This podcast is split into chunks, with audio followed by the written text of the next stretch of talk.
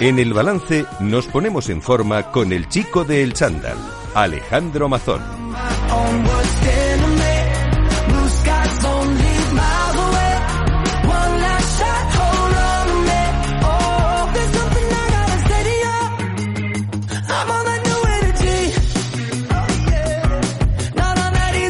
Alejandro Mazón, buenas noches. Muy buenas noches, Federico. Bueno, menudo pedazo de programa tenemos hoy, ¿eh? Pues eh, bueno, yo creo que no hay ninguno malo. Ninguno, ninguno. Pero siempre hay alguno que diga, dices, oye, este es eh, especialmente... Que coincide, que Sí. vienen los invitados que llevamos semanas esperando, que lo hacemos con más cariño. Es que además sois una amiga. o sea. Sí, una amiga, claro. Y se nota que, que tenías ganas de tenerla por aquí con No, el además, chándal. además tenía ganas de hablar de algo que a mí me gusta mucho, Sí, bueno, ve, ve introduciendo, ve que introduciendo. se llama ciclo indoor. Y a mí me encanta. Y lo hago, no te digo todas las mañanas, pero casi. Por lo menos tres o cuatro días a la semana me subo encima de la bici y me pongo ahí como un loco a sudar como casi tinta china. Que muchos oyentes Eh, eh. dirán que si es el spinning, el ciclo indoor, ahora nos lo cuentan, ahora, ¿no? no- ahora Carolina nos lo aclara. Buenas noches, Carolina Ray García. Buenas noches. Eh, ¿Qué diferencia hay entre el spinning y el ciclo indoor o es lo mismo? No, no es lo mismo. Bueno, No es, es lo mismo, mismo, vale. pero el ciclo indoor es una modalidad de entrenamiento y spinning es una marca. Es una de las tantas Claro. marcas que existen. Pero al principio, pero indoor. es verdad que al principio se confundía spinning con ciclo indoor. Voy a hacer spinning, no. Eh, spinning es una marca. Se sigue confundiendo todavía. Hay mucha gente que, le dice ciclo indoor y se queda... ¿Qué es eso? Y ese- ¿Qué es eso, no? Pero es ciclo indoor realmente. Eh, Alex Mazón, con todo el equipo de Cuídate de Lux y el Instituto de Ejercicio Terapéutico, pues vamos a hablar de esto, ¿verdad? Pero Por- seguro que tú quieres añadir, como siempre, alguna cosita antes, previa. Pues gracias a ellos hablaremos de esto, que nos ayudan los compañeros ¿no? del IET a preparar los contenidos cada semana y a enseñar a la audiencia pues también a ponerse el chándal. Estos días de Navidad que también nos toca ponernos el chándal. Tenemos citas ineludibles todos los años. Por ejemplo, trrr, redoble de tambores, A ver. llega la San Silvestre Vallecana. Yo la voy a hacer. Bueno, no, cuidado, yo voy a hacer la de las rozas. Porque yo la tengo que hacer el primero a la mañana, si no, luego no me da tiempo a hacer la cena. Y tan popular ha sido, tan popular ha sido ponerse a hacer una carrera de atletismo, de running o un cross el día de Nochevieja, Sí. Que efectivamente la van copiando pues allá por donde, ¿no? En muchos municipios, en muchos sitios, dices que en las rozas. Claro, hay- es que yo creo que prácticamente no hay un municipio en, en España, no sé, bueno, no sé en España, pero desde luego en Madrid no hay un municipio que no tenga su propia San Silvestre. Eso sí, como la San Silvestre Vallecana, la, la, la suya es la de, es la de, la de Madrid, es la de, la que hacemos, la que se hace en Madrid por la tarde, que se hace por la tarde, pues el resto la hacen por la mañana. ¿Mm? Vamos a ver qué es lo que pasa sobre el tema de eh, el volumen de, o la cantidad ¿no? de participantes que puede haber en este tipo de eventos deportivos y luego la preparación o la calidad que tienen. Sí. Por ejemplo, si se ha puesto tan de moda correr la San Silvestre Vallecana, ¿qué sería lo correcto? ¿Ir participar y hacer una prueba tan inclusiva, tan participativa, que venga todo el mundo, haya entrenado o no haya entrenado? ¿O mejor que vaya la gente con un poquito de garantías? A ver, son 10 kilómetros. Que no es ninguna no es- tontería. que no es una- Que no es ninguna tontería. es. ¿Vale? 10 kilómetros no son ninguna tontería. Yo he visto a gente hacer más sin haber entrenado y caer eh, hecho fulminado. en Es una tontería para el que hace un maratón. Claro. Pero para el 10 que no corre y no está en un buen estado Claro. favorable de salud, pues es una prueba, un reto extremo. Efectivamente. Que es verdad que luego es un reto eh, que es una carrera muy popular, que luego hay gente que la hace la mitad andando, se van, se disfrazan, van con el perro, con el no sé qué, llevan un, el disfraz de Papá Noel y, y hacen los 10 kilómetros de, de aquella manera. Pero el que la quiere hacer y correr, debe de entrenar antes. Tiene que ir con unas garantías. Mira, eh, coincide que en una empresa de las que nosotros prestamos servicios saludables con el instituto, nos han contratado un servicio que va las ocho semanas, fíjate, solo ocho semanas antes de la San Silvestre, a los empleados se les ha ofrecido un grupo de running y entonces quedan dos veces por semana y preparan, eso sí, cada uno con su capacidad, con su talento, con el nivel que tenga, para terminar la San Silvestre como el que celebra una, Claro. bueno, una fiesta, ¿no? Efe- Y con garantías. Yo creo que eso es lo mejor. Y luego otra cosa, que mucha gente llega al último día, se motiva, dice, bueno, pues corro con mi hijo, corro con mi primo, Sí. con el cuñado, con el vecino, y va sin dorsal. esto es otra cosa que también hay que hablar, porque hoy en día los eventos deportivos, que ha cambiado mucho la normativa, ha cambiado mucho la legalidad del evento, organizar un evento se ha hecho realmente complicado, tienen muchas responsabilidades sobre lo que les ocurre a los participantes y por otro lado son muy caros. Correr una carrera es que es que mm, eh, yo soy partidario de que de hacerlo con el dorsal. Es decir, tú, efectivamente tú te puedes poner a correr al lado eh, y hacerla pero yo soy partidario. Primero porque te guardas un recuerdo, que es la camiseta, que, o ese, ¿no? la, la Eso sí, que se lo han currado mucho el, el pack, ¿no? el pack, la bolsita del corredor, la camiseta, o el, el, el, fular, o cualquier cosa de estas que te dan para correr una, esto, luego te dan una, suelen dar una medallita al final. Luego cuando acabas tienes tu, tu habituallamiento, que es importantísimo, porque no lo, pues, acabas de recorrer 10 kilómetros, el cuerpo necesita reponer hidratos, reponer agua, reponer líquidos, reponer proteínas, poner todo, todo lo que, es que cuando, pagas, Fede, cuando pagas ese dinero tienes. también un seguro. Y luego aparte y estás cubierto, tienes una cobertura, tu seguridad es, lo primero. Y si te pasa algo mientras estás haciendo la prueba, ocurre cualquier vicisitud, pues eh, tienes una cobertura. Y, hasta el, el, organizador tendrá una responsabilidad sobre que se le cuele a alguien que, bueno, en fin, un lío, ¿eh? Bueno, un debate, debate curioso porque en, las redes hay mucha gente que le parece un robo lo de pagar por correr, otros que entienden que es un evento, en fin, me parece también curioso el tema de la San Silvestre y animamos a toda la audiencia de Capital Radio. Carolina, pues, ¿tú corres sobre alguna San Silvestre o no? Yo hace mm, mucho tiempo que no corro, yo soy tuyo de es la bici, ¿no? lo tuyo es solamente la bici. Bueno, yo sí, yo sí que corro la San y, y este señor de aquí también, seguro que alguna Yo he corrido ya todo lo que se podía correr porque me dedicaba al atletismo, o sea que fíjate. Y voy a presentar a Carolina, Fede. adelante. Tenemos con nosotros Carolina Ray, entrenadora personal, instructora de algunas actividades dirigidas, especialista en ciclo indoor es una de las actividades de las que no hemos hablado en años y años que llevo con el chico del sandal. por eso yo tenía ganas, sí. Y también me gustaría que nos explicara pues cómo contribuye, cómo se puede contribuir simplemente yendo al gimnasio o, o haciendo una actividad tan sencilla como el ciclo indoor, pues ayudar a los demás. Y Carolina o Carol eh, prefiere Carol. ha, decidido también pues dedicar parte de su trabajo, su tiempo libre, pues a ayudar a los demás con este tipo de iniciativas. ¿Ha tenido algún problemilla de salud? Yo creo que nos lo explicará con el tema del más que problemilla. El tema del COVID, pues es una de las personas que incluso estando sanas, incluso haciendo deporte, se le complicó, se le complicó mucho, se le complicó mucho y yo creo que también el deporte fue un catalizador y le ayudó pues para sacar adelante esto. y además tiene una niña, bueno, es mamá, multimamá, tiene tres, tres, y tiene una niña con, con también un problemilla de salud y bueno, yo creo que todas estas cosas se llevan mejor con el deporte. Vamos a hablar de, más que un deporte, de una actividad deportiva, ¿qué es el ciclo indoor? Bueno, el ciclo indoor al final es una actividad dirigida por un monitor en una sala con un montón de gente con música y bicis. Eso es lo que es el ciclo indoor para, para lo que ve la gente desde fuera. Ahora te puedo decir lo que es el ciclo indoor para mí. Para ti.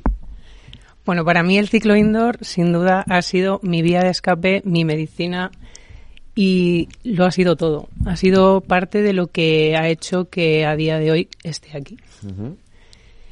Y sobre todo por, por lo que yo siento cuando, cuando hago esa actividad. Para mí va más allá ¿no? de, de dar una clase. Va mucho más allá. Para mí es, yo siento lo que hago. No me gusta lo que hago, siento lo que hago. Muy bien, bueno. Déjase cuento una cosa. Yo conocí a Carol hace años, porque cuando yo presidía el equipo de triatlón de Pozuelo, los Tigres, eh, dimos una clase de ciclo indoor, entonces era la Francisco de Vitoria en el gimnasio. Exactamente y nos invitaron, bueno, pues nos invitaron por, para conocer el gimnasio y por si queríamos eh, ir a entrenar allí y todo eso, nos invitaron a dar una clase de ciclo indoor, ¿vale? Yo he ido a muchas clases de ciclo indoor, muchas, porque y además con, instructores buenísimos, ¿eh? Porque en el en el en el, en el, en el gimnasio del Ayuntamiento de Pozuelo eh, tiene un equipo de instructores de ciclo indoor muy bueno pero la mejor clase de ciclo indoor que he dado en toda mi vida me la dio Carol. Toma ya, toma ya. y desde entonces dije, esta chica es un super crack, yo voy a seguirla y la sigo desde entonces en las redes. y luego he seguido muy de cerca toda esta experiencia que pasó con el COVID, eh, porque ha sido bastante dolorosa. ¿no? Sí, para mí fue una situación muy difícil de tenerlo a todo a creer que lo perdía todo. Sí, sobre todo cuando tienes a más hijos y, te ves eh, en, un momento tan duro, ¿no? porque todavía hoy sigues, sigue teniendo secuelas de, aquello, ¿o no? Sí, a día de hoy sigo con muchas secuelas y de hecho sigo con muchas pruebas médicas aún sin determinar realmente qué me ocurre. Bueno, sí, ahora se me queda una enfermedad autoinmune, pero ya está. Solo es eso. Pero no te impide seguir disfrutando de su pasión. de una bici. No me impide, pero creo que también es una cuestión de actitud, porque tenía dos opciones, haberme quedado en la habitación donde estuve encerrada cuatro meses o haber hecho lo que hice, ¿no? Que es seguir entrenando para poder salir y hacer lo que realmente me hace feliz, que es mi, aparte de mis hijas, mi trabajo, por supuesto. Muy bien. Bueno, yo volvería al tema del ciclo porque quiero luego preguntarle también cosas sobre su vida y cómo utilizar el deporte pues para mejorar la salud o ayudar a otras personas que, que, tienen problemillas, ¿no? Pero ¿cómo, ¿cómo se empieza en este mundo? Porque habrá mucha gente que lo del spinning ya lo ha oído, a lo mejor el ciclo indoor es una palabra menos, menos popular, pero ¿cómo se empieza en este mundillo? ¿O cómo empezaste tú? Bueno, yo Empecé como usuaria yendo a clases de ciclo indoor del gimnasio del barrio, me lo pasaba fenomenal. Y ya me fui a un evento de la escuela de la que yo he salido, de, de y cuando vi a la que después fue una de mis profesoras, que fue Lorena Isasi, dije, yo quiero ser como ella. Mm. Lorena está en un, en una, en un, bueno, es una aplicación realmente. Sí, es, una, aplicación. que es la que usamos los que hacemos spinning y no vamos directamente al gimnasio, lo hacemos que hoy en día, claro. desde casa se puede, se puede, disfrutar muy bien del rodillo. Sí, sí, sí, O de la bicicleta spinning, que es lo que tengo yo. Yo tengo una bicicleta spinning que, que sobre la que me subo, mañana me tocará hacer un par de clases que me han mandado. Y es una de las, de las clases de los gimnasios que más tecnología a lo mejor han implementado, ¿no? Oye, antes simplemente era pedalear todos eh, con una música, con ahora ya te monitorizan un montón de parámetros. Esta es una parte muy importante, ¿vale? Porque eh, la sesión de spinning, tú puedes hacer una sesión de ciclo indoor eh, con sensaciones, que yo alguna vez lo he hecho, pero es muy importante saber qué es lo que estás haciendo, cuánta potencia le estás poniendo a la bici, qué frecuencia cardíaca tienes, qué momento, porque es una, aquí hablamos el otro día del HIT, del, del entrenamiento de alta intensidad. Al final, una clase de ciclo indoor es una clase de entrenamiento de alta intensidad. Tiene subidas y bajadas de la, de la frecuencia cardíaca. Y cada uno lo va midiendo porque se han ido implementando esa tecnología, esos sensores, ¿no? ahora tenemos esa información en esos parámetros y el monitor, el entrenador, el instructor que gestiona esta clase, pues también puede utilizar todo eso como una herramienta. Sí, a ver, yo en mi caso trabajo por frecuencia cardíaca, por sensaciones, porque generalmente eh, bueno, también hay entrenamiento en potencia, pero generalmente el 80% de las personas que van a un, a un centro deportivo, un gimnasio, a hacer su clase de ciclo indoor, no son atletas. Claro. o sea, al final eh, no les puedes exigir más. Claro, para, para, los que nos están oyendo, eh, la frecuencia cardíaca a través de un pulsómetro se registra de una manera muy sencilla y nos da una información útil, pero los profesionales incluso tenemos otros parámetros que son más precisos y que a veces nos gusta más cuando queremos buscar afinar hasta el último puntito. Pero para atender a un grupo de personas, la frecuencia cardíaca puede ser lo más barato de utilizar, lo más sencillo y bastante útil. Insisto, las dos formas de entrenar están bien. Eh, yo soy de pensar que que al final todo nos, todo, cualquiera de las dos cosas nos da información de cómo hasta dónde podemos llegar. Entonces, eh, lo que pasa que yo, mi forma de trabajar es distinta. Por eso. Yo trabajo por sensaciones generalmente. Tengo en mis clases viene gente del ciclismo, incluso que tengo un antiguo ciclista. Y, y bueno, ellos saben cómo, cómo trabajo yo, pero quien quiere al final trabajar por potencia también tiene esa opción en la bici. O sea, puede, al final te lo puedes poner por frecuencia cardíaca, te lo puedes poner por potencia. Pero importante, como digo siempre, yo siempre les digo, el pulsómetro puesto siempre. Sí. ¿Por qué? Hombre, al final el pulsómetro es el que te da la información de hasta dónde puedes llegar. o sea, todos tenemos un límite. No es lo mismo una persona que lleva dando ciclo indoor 20 años a una persona que viene el primer día. Pero hay algunos que no se conocen también. Y el pulsómetro te va, te va a dar una información muy importante, que es lo que va a ocurrir dentro de 30 o 40 segundos, ¿no? Es decir, te has pasado de vueltas y ahí es donde eh, lo- la audiencia, los que nos están escuchando, entenderán este término de me desfondado o ha- ha llegado- voy a mi ritmo, ¿no? Cuando salimos a correr y entendemos cuál es nuestro ritmo, nos quiere adelantar alguien, caes en ese optimismo de venga que voy con él y gracias al pulsómetro puedes saber que te estás pasando, ¿verdad? Es tu guía esencial. O sea, siempre yo siempre les digo, hay dos cosas que no te pueden faltar en una clase de ciclo indoor, ¿no? Bueno, hay muchas cosas, pero cosas importantes, eh, el pulsómetro y unas calas, por favor. Sí, porque hacerlo con es horroroso. Yo hace poco me cam- cambié la, la bici de spinning, me, la- me- me venía con, con, con los típicos pedales, con, con el- las rastrales y digo, no, no, por favor. La- las son automático.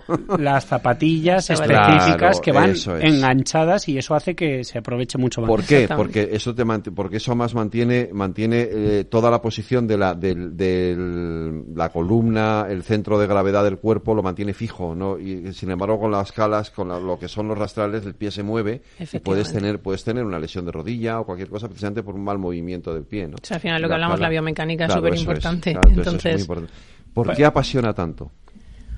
Bueno, yo creo que, a ver, es una actividad que tiene varias cosas, ¿no? Lleva música, todo lo que lleve música.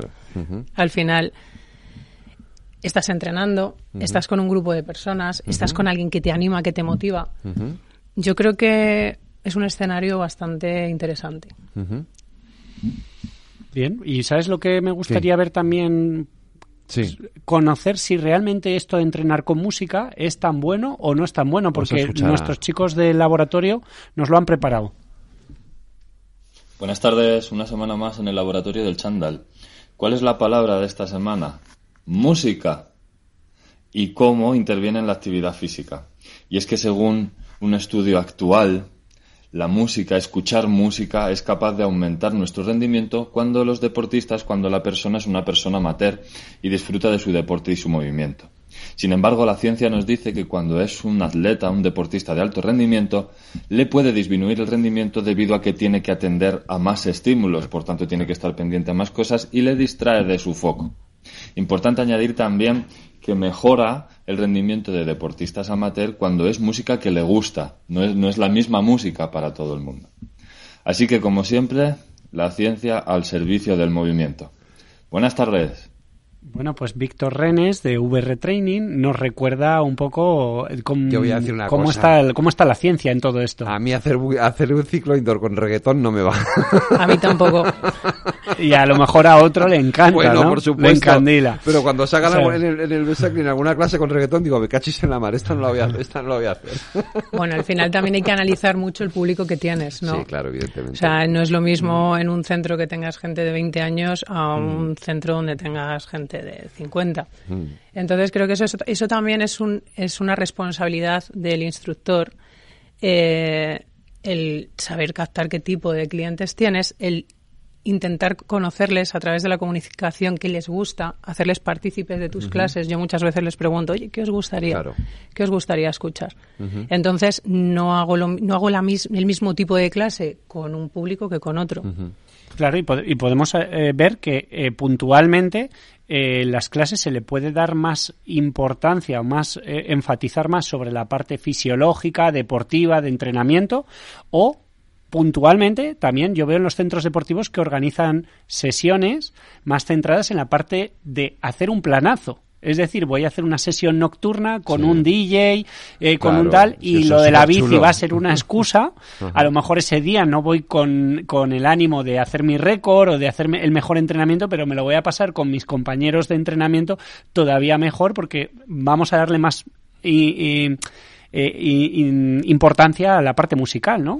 Bueno, al final es lo que decía en la escuela donde yo me formé, ¿no? Que es un poco deporte y diversión. Son esas dos cosas que, que, te motivan además de ir, de ir a una clase de, de ciclo indoor. Oye, esto, esto... sí, porque ellos utilizan la música eh, no, solamente para que tú te diviertas en la clase, sino también para... para mm, en algún momento puntual, hay, ¿no? momentos puntuales para en los que para, para, provocar sensaciones. Y cuando hay que bajar ya la intensidad es otro tipo de música más relajante. Te voy a meter un chute y entonces de pronto cambias la música y efectivamente ese cambio de música hace que tú... Adrenalina a tope. Sí, sí, te sube la adrenalina, efectivamente. Efectivamente. yo, a ver, yo el tema de la música, bueno, es otra de mis pasiones, dedico muchísimas horas a hacer sesiones, que ese es el trabajo que no se ve detrás el tiempo que tardas en hacer un entrenamiento, el tiempo que tardas en hacer una sesión de música, qué quiero transmitir en cada momento, en qué momento están en una zona 4, están en una zona 5, en qué momento están recuperando. También tienes que buscar esas sensaciones a través de la música. La zona 4 la zona 5 es lo que tiene que ver, que dirán los ¿qué es esto la zona 4 la zona 5? Tiene que ver con la frecuencia cardíaca. Efectivamente, si estás entre, entre tu 80 y tu 90% de pulsaciones. Y yo me, yo me pregunto, a ver, estamos hablando aquí de tecnicismos ya, las escalas, estas zapatillas especiales, los pulsómetros. ¿Habrá gente que no lo haya practicado nunca, que a lo mejor le está picando la curiosidad? Uno o dos seguro que por ahí. Eh, para empezar, ¿vale cualquiera? Eh, ¿Puedo empezar desde cero? Necesito tener un nivel, necesito prepararme. Las clases de ciclo indoor están preparadas para todo el mundo. Evidentemente, tú la adaptas cuando viene alguien nuevo. Lo primero, le dedicas el tiempo que necesita y que merece para explicarle qué va a hacer y la puede hacer el primer día pues más flojita o hacer más, más flojita y adaptarla a sus eh, circunstancias. Esto, puede excluir porque está muy bien el, eh, todo esto que estamos hablando para el que ya es habitual. para eso está el instructor que dice, oye tú tranquilo, aquí no te levantes o aquí vete más suave, no vayas al mismo ritmo que los demás. Además es algo importante que eh, en, yo he visto que en algún, sitio, en algún centro, eso no se hace. Entonces, claro, hay mucha gente que sale espanta diciendo, no me vuelvo a meter en una clase de ciclo indoor, ¿no? Claro, de lo que se trata es de iniciarnos en una actividad con la dosis del ejercicio indicada. La excusa en este caso es el ciclo indoor, podría ser otro tipo de actividad, que la adapten a nuestro nivel, que nos guste, porque si tenemos una experiencia positiva, que hemos disfrutado, que ha sido satisfactoria, nos va a apetecer repetir. Y para ponernos en forma y ganar salud, lo que necesitamos es repetir muchas veces. Vamos con eso, porque eh, ya hablamos de salud y además nos lleva también un poco a la experiencia de, Carolyn, de Carol. Pero, eh, ¿por qué es tan bueno, Carol? ¿Por qué es tan bueno desde ese punto de vista? O sea, ¿qué es lo que aporta ese ejercicio tan, tan intenso? Bueno, al final es lo que comentaba antes, no es buscar intensidad, es buscar hasta dónde tú puedes llegar, ¿no? Eh, evidentemente, como todo entrenamiento lleva una progresión donde empiezas de menos a más y te tienes que conocer. ¿Qué implica el ciclo indoor? No solo a nivel físico, creo que, va más allá, o sea, va también al nivel emocional, lo que te puede llegar a hacer sentir. Hay gente que nos dicen que somos muy frikis y somos los locos del ciclo indoor, pero es que tenemos, creo que eh, la mayoría de los instructores con los que yo me muevo tenemos esa capacidad de sentir, como decía antes, lo que, lo que hacemos, de transmitir a través de la música, de transmitir a través de nuestra comunicación, que también es muy importante ese contacto, tanto visual como personal, con, con el alumno. Entonces, eh, es un poco es un poco todo la unión de todo oye y, y, esto que hablábamos también de salud hay veces que se nos complica y que tenemos problemas de salud y a ti te ha tocado pasarlo mal has creado una sensibilidad especial también hacia otras personas que están jorobadas y utilizas el deporte, en este caso, pues tú eres experta en ciclo indoor, para, crear eventos y poder ayudar. Cuéntanos un poco cómo funciona eso. Bueno, a ver, yo bajo mi situación personal, por todo lo que he vivido varias circunstancias, varias historias a lo largo de mi vida que, bueno, me han hecho bastante sensible y mi refugio ha sido el ciclo indoor. Y además lo utilizo pues para, para ayudar a muchas a muchas causas no eh, yo en mi caso eh, soy paciente post covid de covid soy covid persistente tengo una enfermedad inmune se necesita investigación. Tengo una niña con discapacidad se necesita investigación. También. tenemos un montón de enfermedades por conocer enfermedades raras. lo más débiles que necesitan investigación. ¿Qué pasa? Que yo al final, para mí ha sido mi refugio, pero también ha sido mi el empujón que necesitaba en esos momentos donde creía que ya no podía más. Entonces va más, para mí va más allá. Eh, hay gente que a lo mejor no lo puede entender y, hablo otra vez de que sí, ha tenido un efecto terapéutico. bueno, aquí hemos tenido varios casos ¿eh? de personas que gracias al deporte han salido adelante. Pero mi efecto terapéutico han sido dos cosas. Han sido eh, dar mis clases y mis alumnos. Claro. Mis alumnos para mí, ellos, o sea, muchas veces te dicen, te dan las gracias, que, tal, que, bien, que, bien me lo he pasado, más alegro el día. Sí, que les mando un saludo a todos mis alumnos de Zagros, de Castellana y de Moraleja. Bueno, pues ellos eh, a mí me aportan más de lo que ellos se imaginan. Muchos no saben, me ven ahí dando la clase y no saben mi historia, ¿no? No saben lo que yo llevo vivido. Y esas, esas dos cosas son mi medicina. O sea, ellos me aportan todo. Y, concretamente, claro, porque haces acciones y eventos. ¿En qué consisten esos eventos? A ver, esos eventos, eh, yo y muchos instructores eh, organizamos eventos, eh, pues para lo que hablábamos antes, para el tema de, de la investigación, ¿no? Son eventos en los cuales pagan un dorsal, como pasaba lo que estábamos hablando de la San Silvestre, y se dona todo el dinero a, a, una causa. A una causa. Exacto. Eh, bueno, ya ha habido varios eventos y, lo que queremos decir también a la audiencia de Capital Radio, el chico del chándal, es que conforme vayas creando un calendario de eventos, los iremos recordando por aquí. ¿Te parece bien? Sí, me parece muy bien. De hecho, tengo ya algo en mente. Sí, vale. Pues Pero no tienes fecha. Todavía no tengo fecha, pero ya está medio hablado. Cuando tengas fecha, pues nosotros lo diremos y si lo, puedes hacer online y se pueden conectar de toda España, pues sí, claro, sería, sería maravilloso. Pues eso lo contaremos aquí, por supuesto, claro que sí, sin, sin lugar a dudas. Eh, Carolina, Carol, eh, ha, sido, ha sido un verdadero placer tenerte. Gracias por invitarme. no, no, no, por supuesto. Eh, claro, para mí también, porque no hacemos más que cambiar la temática. no, no, no, terminamos eh, los temas los que tratar aquí en el Chico del Chándal, cada día una cosa. La verdad es que yo tenía muchas ganas de, esta, de, de hacer este, esta esta entrevista hoy porque, lo digo porque a mí me gusta mucho el, ciclo indoor, lo, lo practico y, bueno, y ya te digo, como te decía, Carolina es una amiga y quería que contara hoy su experiencia en estos micrófonos. Mil gracias, Carolina. Os doy las gracias a vosotros. Oye, el próximo día, Fede, vamos a hablar del tema de las borracheras y todo esto con el ejercicio, ¿qué relación tiene? Oye, Todos los ¿dónde la localizamos? ¿Dónde la localizamos? Cuéntanoslo. Bueno, ahora mismo estoy en Zagros Sport, en la Castellana en Mauricio Legendre y en Sagros La Moraleja. Y te pueden seguir en Instagram en Carol G. Le ha hecho publicidad al gimnasio, que le hagan un aumento. Me pueden seguir en Instagram eh, en Ray Training o Carol RG82. Pues eh, Carol, muchísimas gracias. Y a, ti te espero la semana que viene, no, dentro de 15 días. Como siempre, Fede. Nos vemos.